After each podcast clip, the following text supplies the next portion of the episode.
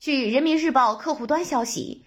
北京冬奥会中国体育代表团秘书长倪慧忠表示，开幕式上中国代表团旗手确定为速度滑冰运动员高亭宇和钢架雪车女子运动员赵丹。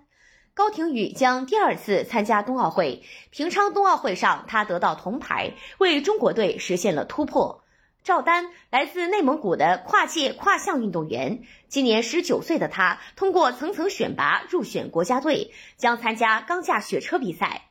感谢收听羊城晚报广东头条，我是主播姜丽。